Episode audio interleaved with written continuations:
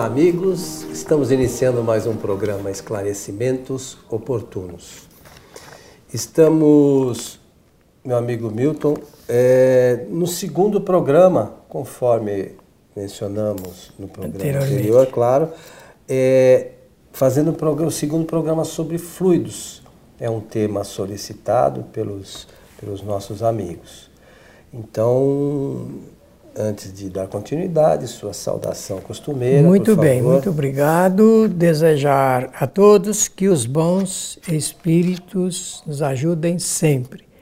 Dizer que é uma sequência de, de, de, de estudo, então, para aqueles que estão vendo hoje, assistindo hoje, mas que não assistiram o programa anterior, então seria de bom de boa recomendação que assistissem primeiramente o programa anterior e depois na sequência este. Ou assiste esse e depois vai para aquele, porque lá nós fizemos alguns conceitos iniciais que são válidos e importantes para o exame dessa, eh, desse tema. Só lembrando, antes de você dar continuidade, que este, este capítulo é, é, o de número 14 de o livro A Gênese de Allan Kardec. Que você tem aí do seu lado Temos e eu já abri aqui o Também capítulo para poder é, fazer essa indicação. Hum.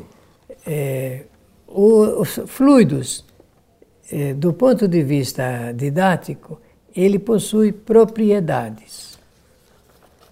Então vamos, para entender isso, dizer que a primeira propriedade é a propriedade de expansão, de expansibilidade. Podem expandir. Fluidos é matéria, conforme dissemos anteriormente. Por ser matéria, tem a sua cadeia molecular, formada de átomos, e ele então possui uma, a primeira propriedade de expansão. Da mesma forma como os gases expandem a sua é, cadeia molecular, a mesma coisa os fluidos. Fluidos é uma, uma nova, é uma situação é, diferente das, da matéria como nós conhecemos. Também a segunda propriedade é a da retração. Eles retraem, podem ser comprimidos. E, e a outra é a propriedade que os fluidos possuem de, da conformação ao ambiente. Olha, as três que eu falei, os gases eh, eh, possuem. Como o gás, aquele gás de botijão que a gente usa na cozinha, aquele gás liberado. O gás, ele, a, a tendência é a sua cadeia molecular expandir-se. Então, três propriedades de expansão, retração e conformidade com o ambiente fechado. E a outra que os gases não, não possuem, mas os fluidos possuem, é da penetrabilidade da matéria sólida. Eles não, não ficam confinados, podem expandir-se. Que a, a ação é, dos fluidos se dá pela é, se dá pela ação do pensamento do espírito, estando encarnado ou desencarnado. Onde houver espírito ou pessoa pensando, está havendo ali a, modificação qualitativa dos fluidos, porque originariamente eles são neutros. São neutros, são neutros. Isso nós precisamos sempre falar, repetir, insistir. Um lugar que não tem nenhum espírito pensando naquele local, agindo sobre aquele local com o seu pensamento, ali os fluidos são neutros, tem neutralidade absoluta. Mas basta um espírito ou um ser encarnado estar ali ou, pensar naquele ambiente, então há já, já dá qualidade para os já fluidos. dá qualidade para os fluidos. Que como e, você disse no programa anterior, o fluido é condutor dos nossos isso, pensamentos. É, então é, é importante e é, que e é o que Allan Kardec escreve nesse capítulo citado por você. Então é, essa constituição é, íntima, digamos, né? É, está na razão direta do conhecimento da ciência comum. Nós já dissemos, nós não somos cientistas, não somos físicos, não lidamos com a ciência, a não ser a, a ciência espiritual, através do espiritismo. Então, esse é o nosso conhecimento.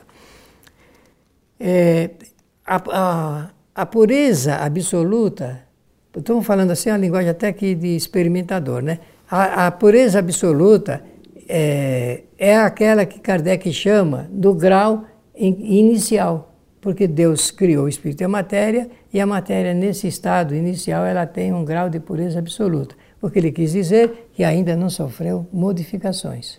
E vai sofrendo até chegar no estado que nós conhecemos. Imagine, imaginemos quantas transformações a matéria sofre, né? de, de modificação no caso.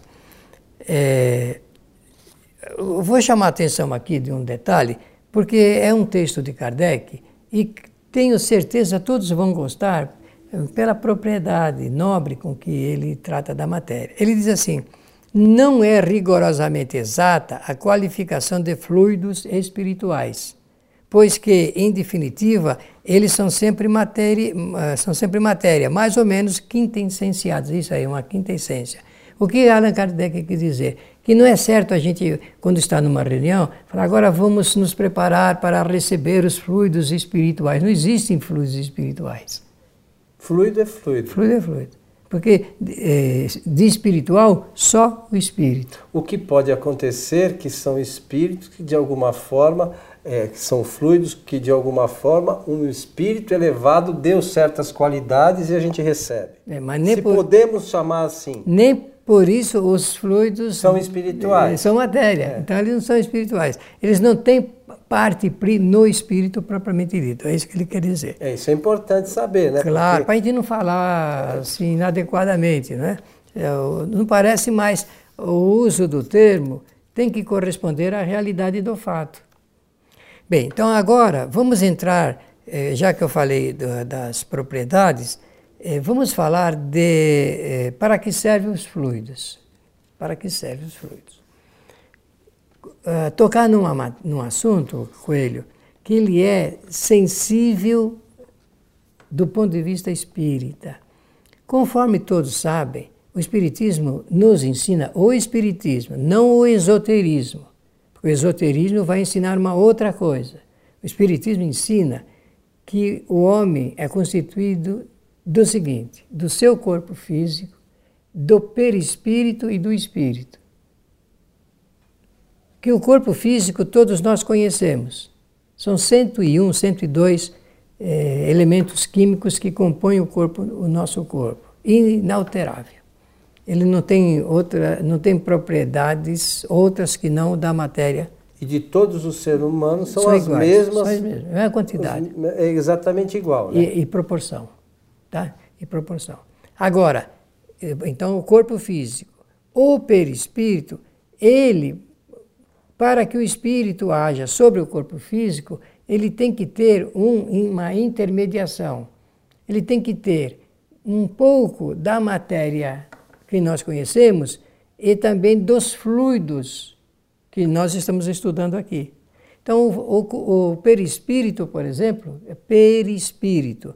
É uma designação do espiritismo para o corpo é, fluídico do espírito. O perispírito ele, é, ele não, é, é só matéria. É só fluido. Tem parte dessa matéria que nós conhecemos, que é, um, é, é, é, bem difícil de explicar, mas que a gente sabe que ele é usado pelo espírito. Então, o espírito se liga com o corpo físico através do seu perispírito. Vou repetir: o espírito se liga ao seu corpo físico através do perispírito. Quando o espírito vai encarnar, vai reencarnar, por exemplo, ele, ele no, depois, no momento da concepção, ele começa um processo de combinação fluídica. Ele vai ligando o seu perispírito, molécula a molécula, a molécula, molécula do seu corpo que vai ser gerado. Então, o espírito, ele age sobre o corpo físico através do perispírito. Não há como o espírito eh, entrar num corpo sem que haja, digamos assim, esse casamento, essa união molecular do perispírito com o corpo físico. É, o espírito entrar no corpo é meio figurado aí, né? Claro, claro, é, é o contato, né? Eu falei assim para dar a ideia de que não tem como ele agir dessa forma. Então, o perispírito, o, o, o espírito, ele usa do seu corpo intermediário. Ele usa, isso aqui é matéria, o perispírito ele não tem as qualidades que o espírito tem. Não tem a inteligência, não tem a vontade, não tem o pensamento, não tem nada. Tem e nada. é inerte também, também. É a matéria. princípio, né? É matéria, é e, matéria. É, e é inerte que o espírito se utiliza para fazer, como você disse, Esse a ligação. É ponto de união. Então, o que acontece? Onde está o, o espírito, também está o seu corpo intermediário, o seu perispírito. Mesmo que ele não tenha mais contato com o seu corpo físico, ele vai ter sempre contato com o perispírito, onde ele estiver.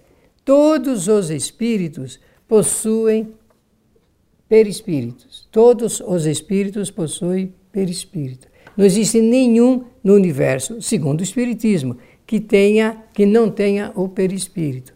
E o perispírito serve apenas para que o espírito se ligue à matéria como nós conhecemos. Essa é a função do perispírito, não é outra. Não é servir de, outra, de, de mais nada em termos de qualidade e atributo. O espírito age sobre o perispírito através do pensamento e, da, e modifica a sua forma como bem pretender. O perispírito não possui coração, nem fígado, nem rim, nada. Ele não tem os órgãos do corpo físico. Por que, que não tem? Porque o espírito, depois que deixa o corpo físico, ele não precisa mais de órgãos físicos Aliás, para ele. Nem o perispírito, nem o espírito. Nem o espírito. espírito. Então não tem. Agora, o espírito, através da sua imaginação, do seu pensamento, ele pode criar fluidicamente, temporariamente, o que ele bem quiser bem quiser. Você está falando desencarnado? Desencarnado, sem, sem o corpo físico. Ele pode fazer as criações que ele bem desejar. Pronto, agora, por favor. Então, é, ele, o que o Milton está dizendo, se eu entendi, é que o espírito ele pode se mostrar da maneira que achar. Ele, ele, ele, dá, ele dá, por exemplo, a conformação que ele quiser para esse perispírito. Então, por exemplo, se o espírito quer se mostrar como uma pedra, ele se mostra como uma pedra. Se ele quer se mostrar como um animal, ele se mostra como um animal. Ele aparece para alguém como animal. Lembrando que no mundo espiritual não há espírito de animais. É o, é, são coisas distintas, por favor. A gente não pode confundir, achar que tudo é a mesma coisa. Não é. O espírito se mostra da maneira que ele quiser. Não há espíritos de animal em estado de erraticidade. Estou correto, Milton? Está corretíssimo. Então agora veja outro ponto. Da onde o espírito eh, retira os elementos constitutivos do seu perispírito? Ele retira os elementos constitutivos do seu perispírito do ambiente fluídico do planeta em que ele vai residir aqui da Terra, já, já conhecemos o estado da Terra, então é daqui, todos os perispíritos eh, possuem ele, alguns elementos fluídicos aqui da Terra, não é? Isso é natural, planeta de provas e de expiações. Mas o espírito ele vai ter que se deslocar e, e digamos, mudar ou habitar um outro mundo. O que, que vai acontecer? Se eu disse agora há pouco que ele retira do meio ambiente fluídico do planeta que vai habitar os elementos constitutivos do seu perispírito, ao deixar um mundo no limite ou na parte limítrofe do, do mundo em que ele viveu, ele vai deixar todos os elementos constitutivos do, dos fluidos do, daquele ambiente. E ele vai atrair magneticamente todos os elementos desse novo mundo que ele vai habitar. É, é interessante essa questão é, para as pessoas lembrarem o seguinte: tem algumas pessoas que imaginam que o perispírito é sede da memória. Hum. Então imagine, eu vou daqui para um outro planeta. Eu deixo o meu perispírito aqui e vou usar o daquele planeta. Então, quer dizer, a minha memória ficou toda aqui. Então, a gente tem que entender que a sede da memória, a inteligência, a vontade são todos atributos do espírito. espírito né? Exatamente. A gente não pode fazer esta confusão. Isto que nós dissemos, tanto o que disse o coelho quanto o que eu disse, está no livro dos Espíritos, tá bem? Nós não estamos trazendo nenhuma não é novidade, novidade que Ao não contrário. esteja na obra de Allan Kardec. E isso tem um bom senso aí, tem um bom senso e, e assiste bem a razão dos espíritos superiores que fizeram, deram essa informação ilustrativa para nós entendermos a mecânica de transmigração de um espírito de um planeta para outro. É uma outra questão. É, o espírito é, é bom é bom que se entenda. É, o, existe um artigo até que está na revista Espírita, se não me engano está aqui na Gênese, que fala da fotografia do pensamento. E do, do, em, obras, em obras póstumas também. Então, é, essa questão é extremamente importante, porque tem gente que acha que espírito troca de roupa. É um absurdo, mas tem gente que acha que espírito troca de roupa. Então, como é que se dá isso? Quem quiser ler lá este artigo, procura lá no site do IPEAC, do nosso amigo Cosme Massi, é ipeak.net, digita lá, fotografia do pensamento, e você vai, vai ver essa questão. O espírito, ele dá para o seu perispírito a conformação, como a gente estava falando, que ele quiser. Então ele pensa. Então vamos imaginar assim: eu na minha última encarnação eu não tinha uma perna e eu quero me mostrar para alguém que conhece, me conheceu na última encarnação. Então ele se mostra sem a perna, mas o espírito não é que ele não tem a perna, ele só está se mostrando como tal. E também o perispírito, meus amigos, não fica machucado, não fica com ferida, não tem nada, não existe. Não precisa isso. de cirurgia, não precisa curativo, de cirurgia, nada, tomar remédio. Nada. É, é só ler esse, quem se der ao trabalho e quer conhecer a doutrina espírita, leia lá esse artigo, Fotografia do Pensamento, que vai entender aqui o que a gente está tentando explicar, o que o Milton falou, porque o espírito dá ao perispírito a conformação que ele achar melhor. E o perispírito em si é inerte. Certo, Milton? Perfeita, perfeitamente. Agora, nós dissemos que os elementos que constituem o corpo físico são os mesmos em todas as pessoas, em todos os espíritos encarnados. Agora vejam bem, o, o perispírito de todos os que residem na Terra, o perispírito, ou, vou dizer assim, os perispíritos não são iguais. Por quê? O, o que é que, que causa essa diferença? Eh, fazendo uma pequena comparação, vão entender muito bem Existe diferença eh, da constituição eh, do perispírito de Jesus de Nazaré para a nossa constituição do nosso perispírito? Claro, claro, que sim. Qual é o fator aí? O fator predisponente é o fator de ordem moral. Quanto mais moralizado o espírito, ele a, eh, atrai partes mais é, sensíveis, do, do, é, mais simples, da composição perispiritual, da composição fluídica. Kardec escreve assim: a natureza do envoltório fluídico está sempre em relação com o grau de adiantamento moral do espírito. Os espíritos inferiores não podem mudar de envoltório a seu bel prazer, pelo que não podem passar à vontade de um mundo para outro. Alguns há, portanto, cujo envoltório fluídico, se, eh, se bem que etéreo, é imponderável com relação à matéria tangível. Veja, essa, quando ele fala de imponderabilidade, é justamente dessa leveza. Né? Se a gente puder, Mais sutil, né? Essa, isso, a palavra que faltou naquela hora era essa daí, sutil. Se eu pudesse colocar numa balança para pesar, vamos supor, isso aqui é hipotético. Claro que de Jesus pesaria menos. O peso específico, né? Porque, Seria mais leve. Porque é mais leve, mais sutil, mais agradável, mais sensível e tudo mais. O nosso ah, o nosso, meus amigos, ainda é tão pesado, é tão agarrado às coisas do mundo material. Quanto mais moralizado é o espírito, melhor a qualidade dos elementos constitutivos do seu perispírito. Meu amigo Milton, Estamos chegando ao final de mais um programa Esclarecimentos Oportunos. Leiam o capítulo 14 do livro A Gênese de Allan Kardec. Leiam o capítulo todo, porque assim ficará mais fácil a exposição é, intelectual eh, para conhecimento desse importante tema da nossa literatura. Pela atenção, agradecer e desejar a todos que os bons espíritos nos ajudem sempre. Milton, eu só queria aqui no final lembrar do seguinte: nada disso que nós conversamos aqui neste programa e no programa anterior é, é, de nossa criação. Nós tentamos, dentro do nosso conhecimento, expor o que está no livro A Gênese de Allan Kardec. Alguns, naturalmente, que assistem ao nosso programa, falam, mas eu escutei uma coisa diferente.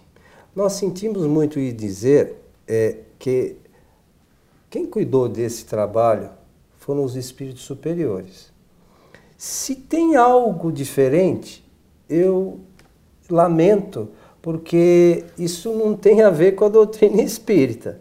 Se tem outras informações que são contrárias a essa questão, eu acho que nossos amigos deviam ler atentamente esse, esse conteúdo e, e afirmo também, sem medo de errar, que a gente está longe de conhecer a, uma pequena parte ainda dos ensinamentos trazidos pelos, pelos espíritos superiores. Essa conversa de que Kardec está é, superado é, é uma questão lamentável de quem realmente não conhece e não estudou devidamente a doutrina espírita. É, fica a sugestão, né? o objetivo nosso é esclarecer, nosso programa chama Esclarecimentos Oportunos, por esse motivo mesmo. Nós queremos que as pessoas busquem o conhecimento.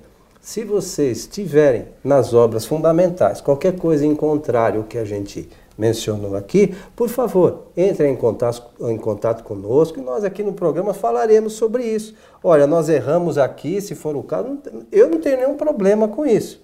Tem algum, meu? Absolutamente. Então nós estamos aqui abertos a qualquer é, informação, mas claro, nós temos que nos basear nas obras fundamentais. Obra de outros autores, aí a gente já não, não pode considerar como doutrinária, né? É, não é o caso, né? A você que esteve conosco, o nosso abraço e até o nosso próximo encontro.